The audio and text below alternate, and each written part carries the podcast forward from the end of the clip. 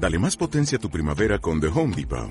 Obtén una potencia similar a la de la gasolina para podar, recortar y soplar con el sistema OnePlus de 18 voltios de Ryobi desde solo 89 dólares. Potencia para podar un tercio de un acre con una carga. Potencia para recortar el césped que dura hasta dos horas. Y fuerza de soplado de 110 millas por hora. Todo con una batería intercambiable. Llévate el sistema inalámbrico OnePlus de 18 voltios de Ryobi. Solo en The Home Depot. Haces más. Logras más. Suscríbete a Marta de Baile en YouTube. No te pierdas los de Baile Minutos, de Baile Talks y conoce más de Marta de Baile y nuestros especialistas. Marta de Baile. Everywhere. Everywhere.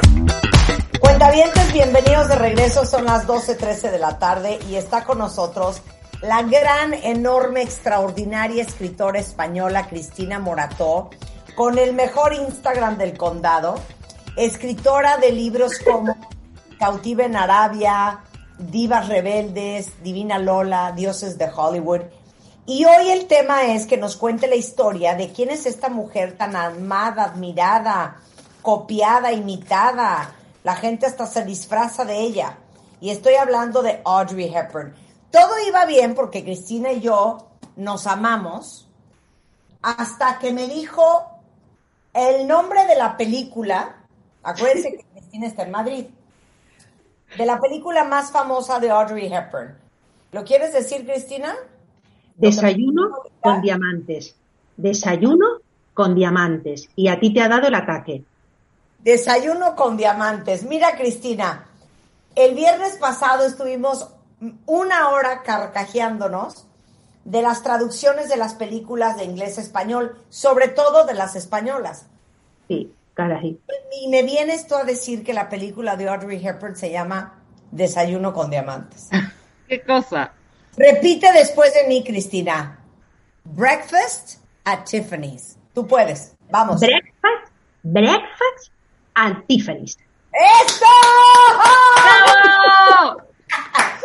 Ok, breakfast and Tiffany's. Exacto. Pero me vas a obligar entonces a decir todos los nombres y los títulos de las películas en inglés. No podré. No ¿A estoy poco hay capacitada. más? ¿A poco hay más? Y por fortuna luego nos queda Sabrina y My, Fa- My Fair Lady. Ah, My Fair Lady es así. Menos mal, que ya no nos ponemos en lío. Menos mal. Oye, es un placer verte siempre. Gracias por estar acá. Gracias. Platícale a a todos los cuentavientes por qué es importante que sepan quién es Audrey Hepburn.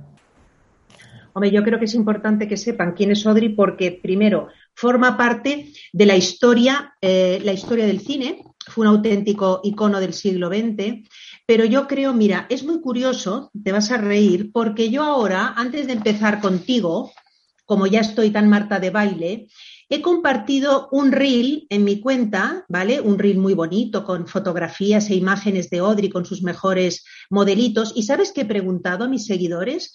Les he preguntado por qué Audrey nos sigue cautivando. ¿Y sabes la respuesta que más han repetido?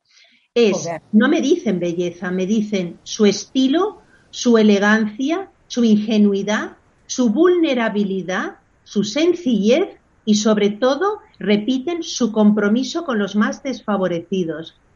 Entonces yo creo que cosa, yo añado otra cosa. Poca gente envejeció tan bonito como Audrey Hepburn. Y no Exacto. había rellenos, cirugías plásticas, botox, ni nada de eso. Y sobre todo yo creo que es que la historia de Audrey es verdad que como todas las, las diosas y las divas de las que hablamos, eh, esconde unas tragedias eh, tremendas, ¿no?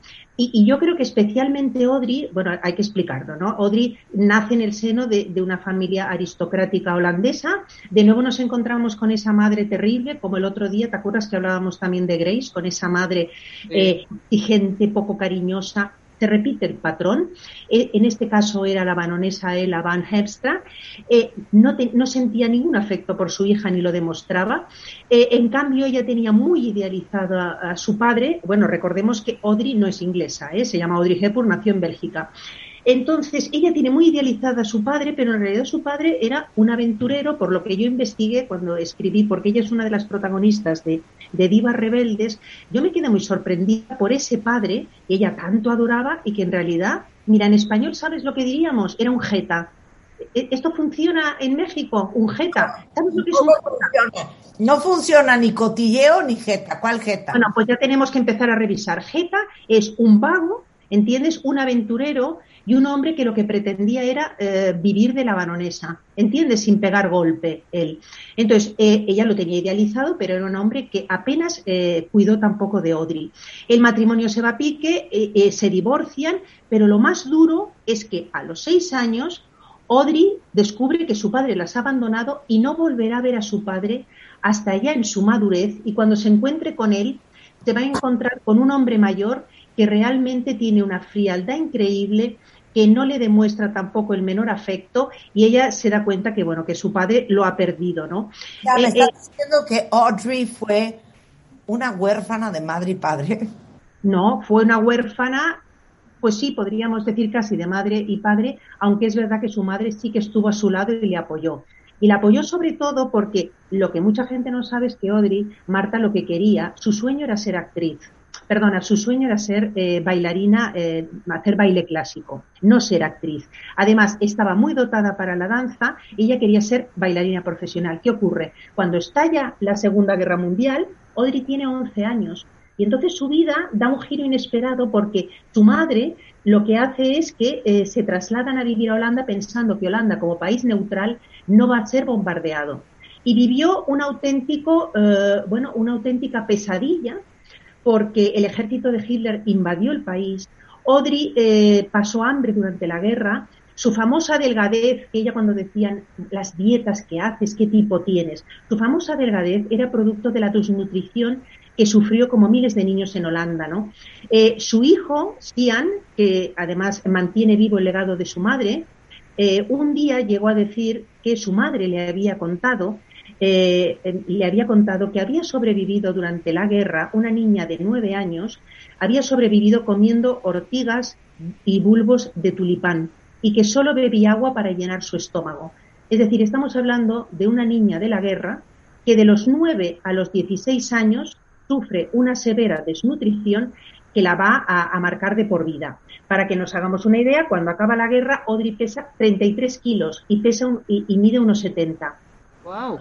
Esto hay que contarlo porque esta delgadez, este icono de la moda, ella no se sentía nada. O sea, ella era, no es que fuera sencilla, es que ella sabía de dónde venía eh, esta delgadez. Entonces ella sabía lo que había sufrido y al acabar la guerra era una, era una niña, bueno, una joven de 16 años que padecía desnutrición, pero además tenía anemia, problemas pulmonares y lo peor, Marta, una depresión que arrastraría toda su vida y que fue la que va a marcar todos estos matrimonios, eh, que en su caso fueron dos, que también eh, acabaron mal, ¿no? Pero esto hay que contarlo porque no se entiende Audrey sin, sin su infancia, sin duda, ¿no? Claro, pero oye, qué fuerte. Uno claro. La gente está flaca. No, no, no, no era flaca. Y luego el problema también es que ella, eh, vamos a ver, ella eh, se casó en dos ocasiones, como todos sabemos. Entonces, claro, el primer marido, fueron dos matrimonios también eh, fallidos. Hay una frase que ella decía que dice que yo era una persona que necesitaba muchísimo amor, necesitaba que porque siempre me sentía abandonada. Yo me imagino que viene del abandono también de su padre y de las secuelas de la guerra, ¿no? Eh, no tuvo suerte en el amor. Ella eh, es muy curioso porque en el año 52 estuvo a punto de casarse, eh, bueno, con, un joven con el que se había comprometido, que era un empresario teatral que se llamaba perdona, un empresario industrial que se llamaba James Hudson, y simplemente te abrevio que no llegó a casarse con él porque le ofrecen rodar la película Vacaciones eh, en Roma. Esta la he dicho bien, ¿eh? Vacaciones en Roma, ¿podemos decirla bien o Holidays in Rome? No, se llama The Roman Holiday. Oh. vale, Roman, eh, eh, ¿De qué? Sé seria, sé seria. Roman mm. Holiday. Ah, per perfecto. Bueno, pues ni te rodaba vacaciones en Roma, porque yo si no, no me aclaro. Entonces, ella decide cortar con este, con este joven, eh, con este joven industrial, eh, James Hanson, y curiosamente el vestido ya había sido encargado. Ella incluso se había hecho una foto, había posado en Roma con este vestido de novia con el que nunca llegó a casarse. Entonces, mira cómo era Audrey, ella tenía 23 años, este vestido, que era un vestido maravilloso que le habían hecho las, las hermanas Fontana, eh, lo, que, lo que, como ella ya no lo iba a utilizar y era un vestido carísimo, lo que dijo es a las hermanas Fontana regalarle este vestido a alguna chica romana que lo necesite y que esté enamorada. Y así lo hizo. Y, luego, pues dos años más tarde, ella se casaría con, eh, con Mel Ferrer. Eh, con Mel Ferrer es muy curioso. ¿Eh? Con él tuvo el hijo. Sí, claro. Ella se casa con Mel Ferrer en el año 53. ¿Cuál es el problema? Ella tiene 24 años. En Mel Ferrer le dobla la edad. ¿Vale? Tiene eh, pues casi 41. Eh, no le gusta para nada a la madre. La madre considera que, tiene cara de rana. Dijo textualmente, me parece un delincuente con cara de rana. Imagínate cómo definió la, madre, esa bruja baronesa, a Mel Ferrer. Se casaron. Eh, ¿Cuál es el problema? Bueno, pues el problema es que no, no, eran, no eran muy parecidos de carácter no, dijo, es un delincuente con cara de rana, la madre, que me encanta. ¿eh? estoy viendo a Mel Ferrer y sí, tiene ojos de ranita. Sí, es un poquito ranita. Aparte de ranita, el problema es que, bueno, tardaron seis años eh, en tener a su primer hijo, a Sian, Ian Ferrer, que es el que ahora eh, todavía lleva el, legado de su madre y lo mantiene vivo, pero para entonces ya la relación estaba muerta. ¿Por qué? Pues mira, se juntaba el carácter de Mel Ferrer, él, él actuaba de Pigmalión con ella, desde el principio quiso controlar su carrera, Estamos hablando de una joven de 24 años. Él tenía bastante experiencia. Él era empresario teatral, actor, pero no era un actor, eh, no, tenía una buena racha, tampoco estaba trabajando, tenía unos celos terribles de su mujer y esos celos acabarían envenenando el matrimonio. Lo mejor de su matrimonio, su hijo Sian. Claro. Luego es verdad que... Ferrer, porque era Melchor Gastón Ferrer. Sí, sí, sí, sí, sí.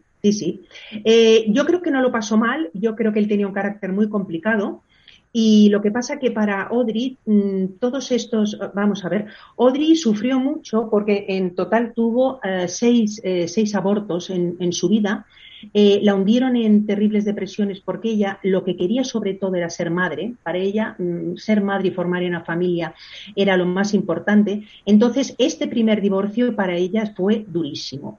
Y luego, ¿qué pasó? Que bueno, que después de este divorcio, bueno, luego también hubo quien dijo que Mel Ferrer se había casado con ella porque ella ya entonces era muy famosa. Y era muy famosa porque ya había triunfado en vacaciones, en vacaciones, con, eh, en, vacaciones en Roma, ¿no? Entonces, eh, bueno, mm, la cuestión es que, es que se divorciaron, pero luego ella, pues poco después, eh, se casa, con, conoce a Andrea Dotti. Bueno, sería, era un aristócrata, un aristocrático psiquiatra italiano, bastante más joven que ella, nueve años más joven, ella tenía 40 y fue el padre de su segundo hijo. Y también fue un matrimonio fallido porque, bueno, Andrea Dotti era infiel por naturaleza, llegó a decirle a ella, imagínate qué ironía de la vida, te has casado con un italiano y los italianos somos infieles por naturaleza, pues qué bien. Ella sufrió las infidelidades mientras vivía en Suiza eh, con su hijo, pero lo mejor también de este matrimonio pues fue el nacimiento eh, de su hijo, ¿no? de su segundo hijo, eh, Lucas Totti. O sea que sorprende que una mujer tan hermosa, volvemos a lo mismo, tan hermosa, una mujer tan admirada, una mujer musa de, diseñadores, pues bueno, en el fondo fuera una mujer que, que, no encontrara al hombre de su vida, ¿no? Volvemos a lo mismo, a lo mismo de siempre, ¿no? Con, otras, con otras divas, ¿no? Oye, pero ¿por qué hay tanta diva tan sufrida? Bueno, es que yo creo, bueno, es que es verdad que hicieron divas. Sí por el hambre del sufrimiento. Bueno, sí, es que es, que es tremendo. Yo creo de todas formas que en el caso de ella eh, tuvo mala suerte en el amor. Mira la frase, perdona, que le dijo, eh, que le dijo este, este Jeta, porque era un Jeta, el, psiquiatra este italiano, eh, Andrea Dotti, le dice, cariño, los maridos italianos nunca han sido famosos por ser fieles. Imagínate el panorama. Bueno, la cuestión es que ella, después de estos dos fracasos, lo que sí que hizo, y fue muy interesante, es que se animó a rodar la película Desayuno con Diamantes, que sería la película que de alguna manera la iba a catapultar a la fama. Yo digo Desayuno con Diamantes y ya sé que tengo que decir The Breakfast in Tiffany's, ¿es, es really? Breakfast at Tiffany's. sí, The Breakfast at Tiffany's, exacto. Y yo creo que vamos, por favor, a escuchar esta banda sonora maravillosa de Henry Mancini, ese tema Moon River que tanto nos gusta. Vámonos a la Quinta Avenida No puedo, amor, con esa canción. Es una belleza porque yo creo que escuchamos, Marta, este tema y, y, estamos viendo a Audrey, a Holly, paseando de madrugada por la Quinta Avenida, ¿eh?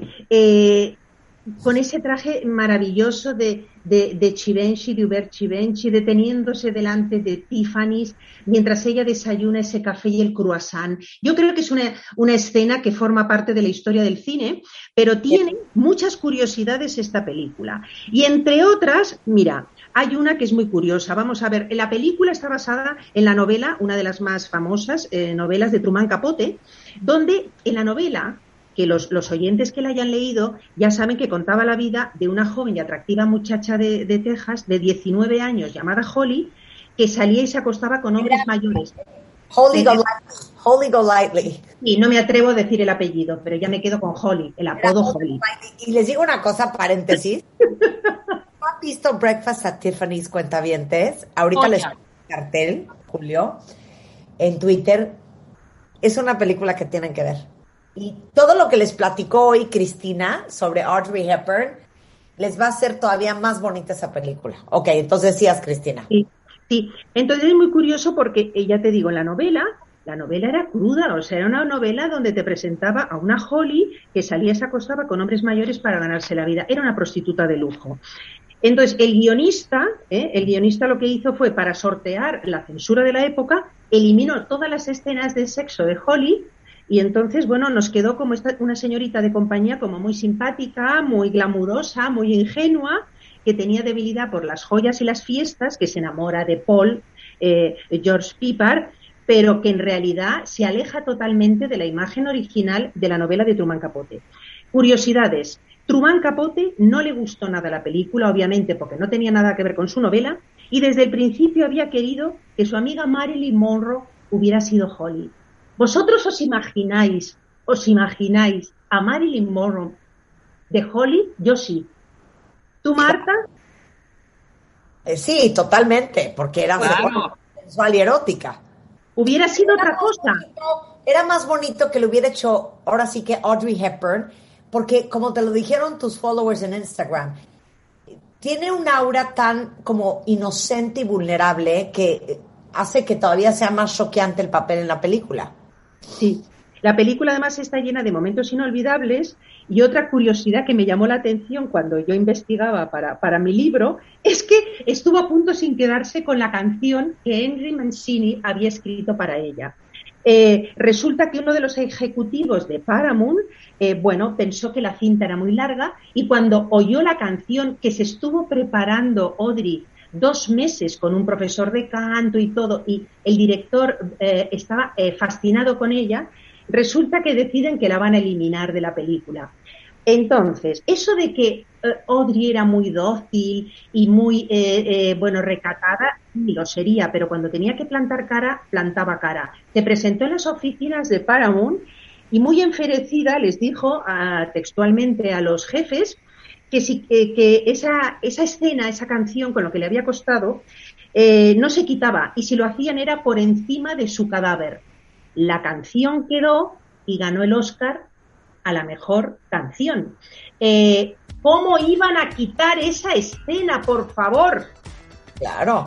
Y con esto hacemos una pausa y aguanten ahí. Marta de Baile Everywhere. Síguenos en Facebook como Marta de Baile y en Twitter, arroba Marta de Baile. Estamos con la gran escritora Cristina Morató, que si no han leído sus libros cuentavientes, los tienen que leer. Son una joya y una maravilla y no saben todo lo que van a aprender sobre las grandes mujeres de la historia. Por ejemplo, el Divas Rebeldes lo venden en México, lo venden online por favor, búsquenlo porque es una belleza, pero también diosas de Hollywood.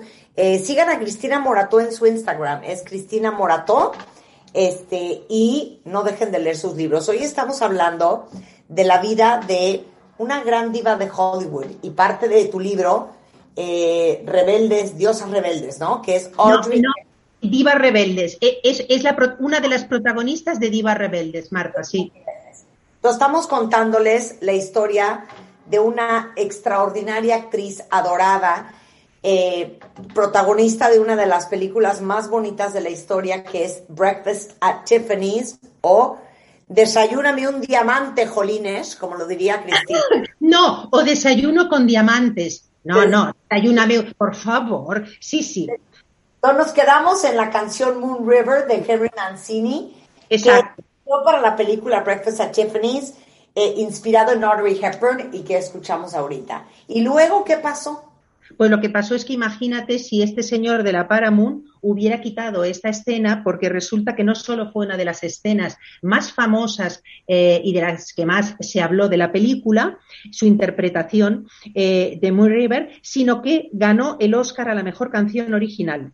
Y es verdad que Audrey no ganó la estatuilla, pero gracias a esta película y sobre todo a este vestuario, por favor, ver la película, a todos estos modelos, ¿eh? que diseñó su amigo eh, Hubert Givenchy, que fue además el amigo de su alma hasta su muerte. Yo solamente por ver ese vestuario vale la pena la película. Y voy a contar un último cotilleo o chisme de, Desayuno con Diamantes, disculparme que sigo diciéndolo yo a la española, y es, eh, eh, es muy curioso porque eh, esta película dio una enorme publicidad a la joyería Tiffany en Nueva York. y, curiosamente, o sea, Tiffany no dejó a la actriz ninguna de sus maravillosas alhajas, ni tiaras, ni collares que luce en la película. Es decir, las joyas que veis en la película son réplicas de bisutería, Marta.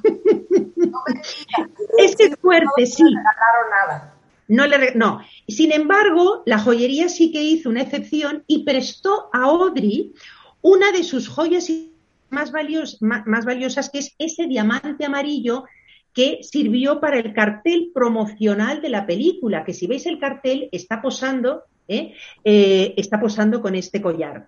Y este diamante amarillo, que, perdona, de 141 años de antigüedad y un peso de casi 130 quilates, eh, se guarda en una caja fuerte en Tiffany's. ¿Y sabes a qué otra actriz se le permitió lucirlo después de que lo hiciera Audrey en 1962? Alguien que tú conoces, Marta, y que has entrevistado. ¿A quién? Ah, espérame, que yo he entrevistado. Lady Gaga. Mira, Gaga. Lady Gaga se le permitió lucir el collar, famoso collar de Audrey, de Holly, en la película eh, Desayuno con Diamantes, y lo lució en la gala de los Oscars del 2019, con unas medidas de, claro, con unos guardias de seguridad eh, que no veas, ¿no? Bueno, son anécdotas interesantes.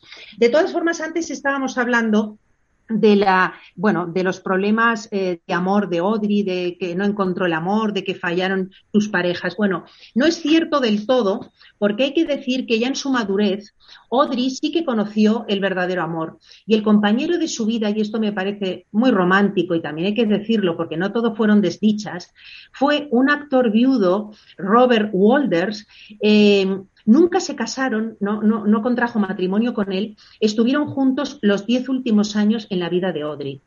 Y es muy curioso decir, antes estaba comentando este, este reel que yo compartido en mi cuenta de Instagram, donde todos, casi todos valorabais el compromiso y el, corazón generoso de esta mujer, hay que decir que en 1988 Audrey ya había llegado a lo más alto de su carrera, había hecho 31 películas, ya tenía un Oscar, había sido nominada cinco veces a los Oscars, entonces decidió poner su fama al servicio de los más necesitados y aceptó yo creo que el papel que más ilusión le hizo en su vida y, por el que se sintió más feliz y orgullosa y fue el ser embajadora de buena voluntad de UNICEF.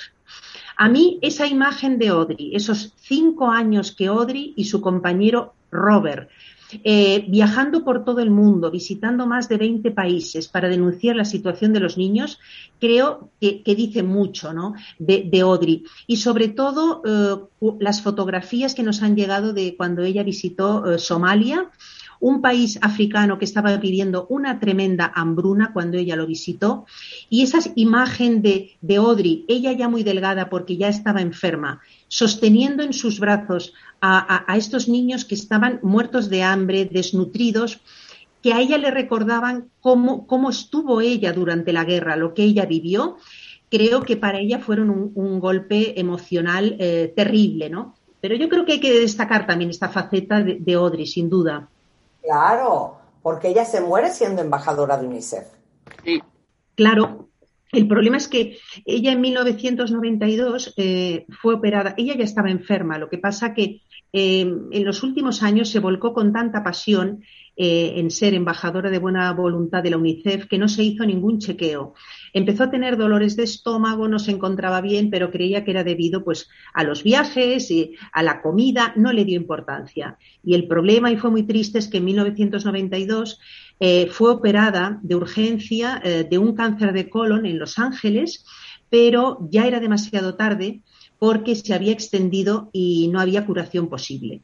Hay una escena que yo cuento en mi libro, en Divas Rebeldes, que a mí cuando lo escribía casi se me saltaban las lágrimas, y es que cuando Sian Ferrer, eh, su hijo Sian Ferrer, fue el que le dio esta fatal noticia a su madre de que ya no había curación posible, dice que ella le miró a los ojos, suspiró y lo único que le dijo fue, cariño, qué desilusión.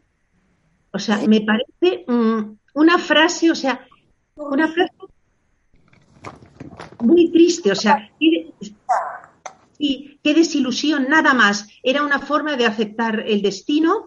Eh, sus últimos años eh, habían sido para ella los más felices de su vida. Entonces lo que pasó es que Audrey eh, quiso regresar a Suiza, eh, quiso morir en su casa de, de campo de la Plaisir, donde ella se había retirado porque ella durante un tiempo abandonó Hollywood, ella decidió que no quería vivir en Hollywood. Fue además una de las una de las decisiones más acertadas, porque no he comentado que fue de las primeras estrellas en abandonar Hollywood e irse a vivir, eh, irse a vivir a, Europa, ¿no? Porque tras el éxito de Desayuno con Diamantes era tal eh, la, la, bueno, los paparazzi la perseguían, eh, no quería ella esa fama ni quería que sus hijos estuvieran rodeados de, de cámaras, ¿no? Y de paparazzis. Entonces se trasladó con su hijo pequeño, Sian, que entonces tenía cuatro años, y ya se trasladó entonces a vivir a un pequeño pueblo a 50 kilómetros de Ginebra, en Suiza. Nadie entendió en Hollywood cómo ella abandonaba Los Ángeles, pero ella tenía muy claro que lo primero era su familia. Y yo creo que esos años fueron los más felices también de su vida. Estuvo viviendo en este pueblecito donde pasaba desapercibida, ni la conocían, como una ama de casa, cocinando cocinaba muy bien, llegó a publicar incluso un libro de recetas de cocina, se ve que hacía cocina italiana exquisita y disfrutaba como madre y cuidando eh, de su jardín. Y esto también hay que, hay que reconocerlo porque fue una madre muy entregada. Entonces, en el momento eh, en que Audrey ya sabe que está enferma y que no tiene curación, ella quiso regresar a Suiza y morir en esta casa donde había vivido con sus hijos sus años más felices. Y de hecho había sido su hogar eh, durante los 30 últimos años. Y aquí viene otra, otra, eh, otro pasaje, otra escena eh, que a mí me, me tocó especialmente cuando investigué la vida de Audrey y fue la siguiente. Estaba tan enferma, se encontraba en California, que ella no podía viajar en ningún avión comercial hasta Suiza. No se lo permitían porque en el estado en que se encontraba no podía hacer este viaje. Entonces, eh, su amigo del alma, el modisto francés Hubert Givenchy, él se enteró.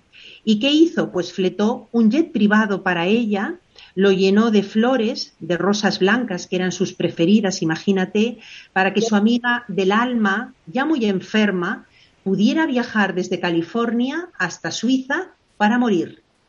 Y, sí, y fue tremendo porque ya casi no podía hablar, pero cuando ella llegó a su finca de la Paisir, lo primero que le dijo a su hijo Sian, porque tenía un hilo de voz, casi no podía hablar, es marca el, el número de teléfono de de Shivenshi. Y lo único que eh, le dijo a Shivenshi fue, gracias, te quiero.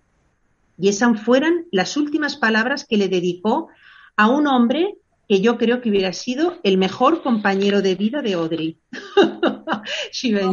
porque formaban una pareja maravillosa, ¿no? Y bueno, hay que decir que el 20 de enero de 1993 muere, eh, eh, tiene 63 años, lo hizo rodeada de sus hijos, como ella quería, sean Luca, eh, también de su amado compañero de vida, Robert.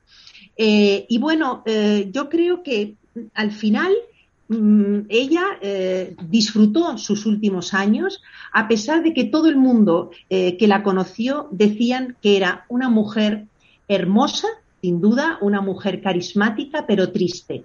Yo creo que ni siquiera su maquillador oficial, Alberto Rossi, que se encargaba de maquillarle esos ojos maravillosos que tenía, pudo, de alguna manera, eh, retirarle o quitarle esa tristeza que tenía su mirada, porque yo creo que Audrey tenía una mirada muy triste a pesar de esa sonrisa maravillosa que tenía, ¿no? Muy. Y, escribió un lindo poema. ¿Por qué no lees un pedacito, Cristina? Pues mira, eh, en una ocasión le pidieron a Audrey que revelara sus secretos de belleza y entonces la actriz lo que hizo que fue que escribió un poema que Sean, eh, el hijo de Audrey, Sean Ferrer, leyó en su funeral. Y dice así, para tener labios atractivos, pronuncia palabras de bondad. Para tener hermosos ojos, mira lo que la gente tiene de hermoso en ellos. Para mantenerse delgada, comparte tus comidas con los que tienen hambre. Para tener un buen cabello, deja que un niño pase su mano por ellos todos los días. Para tener un buen mantenimiento, camina sabiendo que nunca estás sola, porque los que te aman y te han amado te acompañan. Las personas, más que los objetos, necesitan ser reparadas, mimadas, alegradas y salvadas.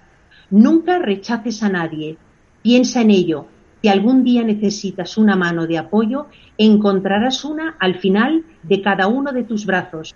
Al envejecer te darás cuenta de que tienes dos manos, una para ayudarte a ti mismo y la otra para ayudar a los que lo necesiten. La belleza de una mujer no está en la ropa que lleva, te equivocas, su cara o su manera de arreglar el cabello. La belleza de una mujer se ve en sus ojos, porque es la puerta abierta en su corazón, la fuente de su amor. Precioso. Aventar por la ventana. Precioso. Qué belleza. Eso que acaba de leer Cristina, esa es una gran definición de lo que es ser bella. Eso era para ella la belleza. Y yo creo que, que, bueno, es un poema desconocido y que, y que dice mucho de ella, ¿no? Yo creo que todos seguimos enamorados de Audrey. Ay, qué bonito, Cris. Les digo algo, no les puedo repetir suficientes veces que sigan a Cristina en Instagram. No saben qué bonito Instagram tiene, no saben qué bonitas historias de mujeres comparte. Eh, mini biografías súper interesantes de quienes fueron mujeres importantes en la historia. Me acuerdo que el último Instagram que vi tuyo fue la primera mujer tatuadora en la historia. Increíble.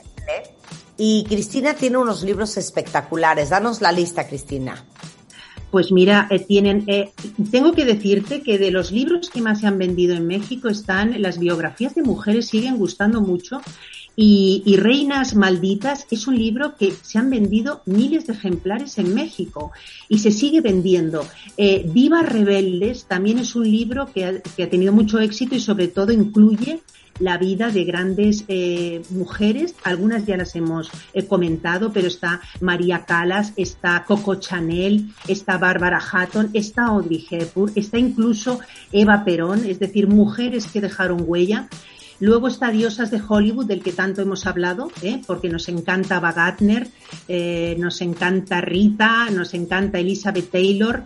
Y, bueno, y, Cautiva en Arabia y mis libros de viajeras y exploradoras. Todos son libros protagonizados por mujeres, porque realmente creo que hay que dar visibilidad a la mujer, porque la historia ha olvidado en muchos casos a las mujeres, ¿no?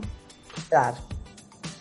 Bueno, mi queridísima Cris, un placer tenerte siempre. ¿A quién nos vas a traer la próxima vez? Coco Chanel. Me fascina. ¡Wow! ¿Te parece? Gabriel Chanel, muy bien. Eh, Cristina, te mando un beso hasta Madrid. Muchísimas gracias. Y sabes qué? Hoy en tu honor voy a volver a ver Desayuno con Diamantes. Oye, qué bien suena, ¿eh? Lo dices además con un acento castizo que me fascina. Te fascina. Es un tarea del día de hoy, cuenta bien. Nos vemos mañana en punto a las 10. Adiós. Suscríbete a Marta de Baile en YouTube. No te pierdas los de Baile Minutos, de Baile Talks y conoce más de Marta de Baile y nuestros especialistas. Marta de Baile. Everywhere. Everywhere.